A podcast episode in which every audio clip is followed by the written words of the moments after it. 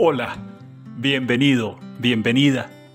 En esta ocasión te voy a explicar el ejercicio La caja de la culpa.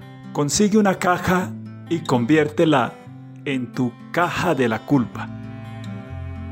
Recopila todas las declaraciones que utilizan otras personas para culparte o para presionarte de forma injusta o manipuladora declaraciones que pueden referirse a hechos presentes o pasados. Debes escribir cada declaración en un papel y meterlo en la caja. Cuando consideres que ya has depositado las declaraciones injustas o manipuladoras, envuelve la caja como si fueses a mandarla por correo.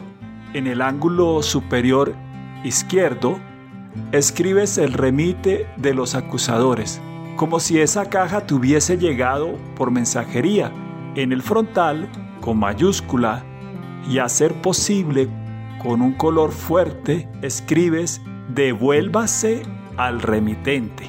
Ahora puedes deshacerte de la caja de la forma que prefieras, tirarla a un contenedor de basura, enterrarla, quemarla y esparcir las cenizas. Para celebrar, puedes, por ejemplo, comer tu plato o tu postre favorito. Si este ejercicio te ha gustado, dale like o compártelo con tus amigos y familiares. Y visítanos en nuestra página de asesorías psicológicas.co.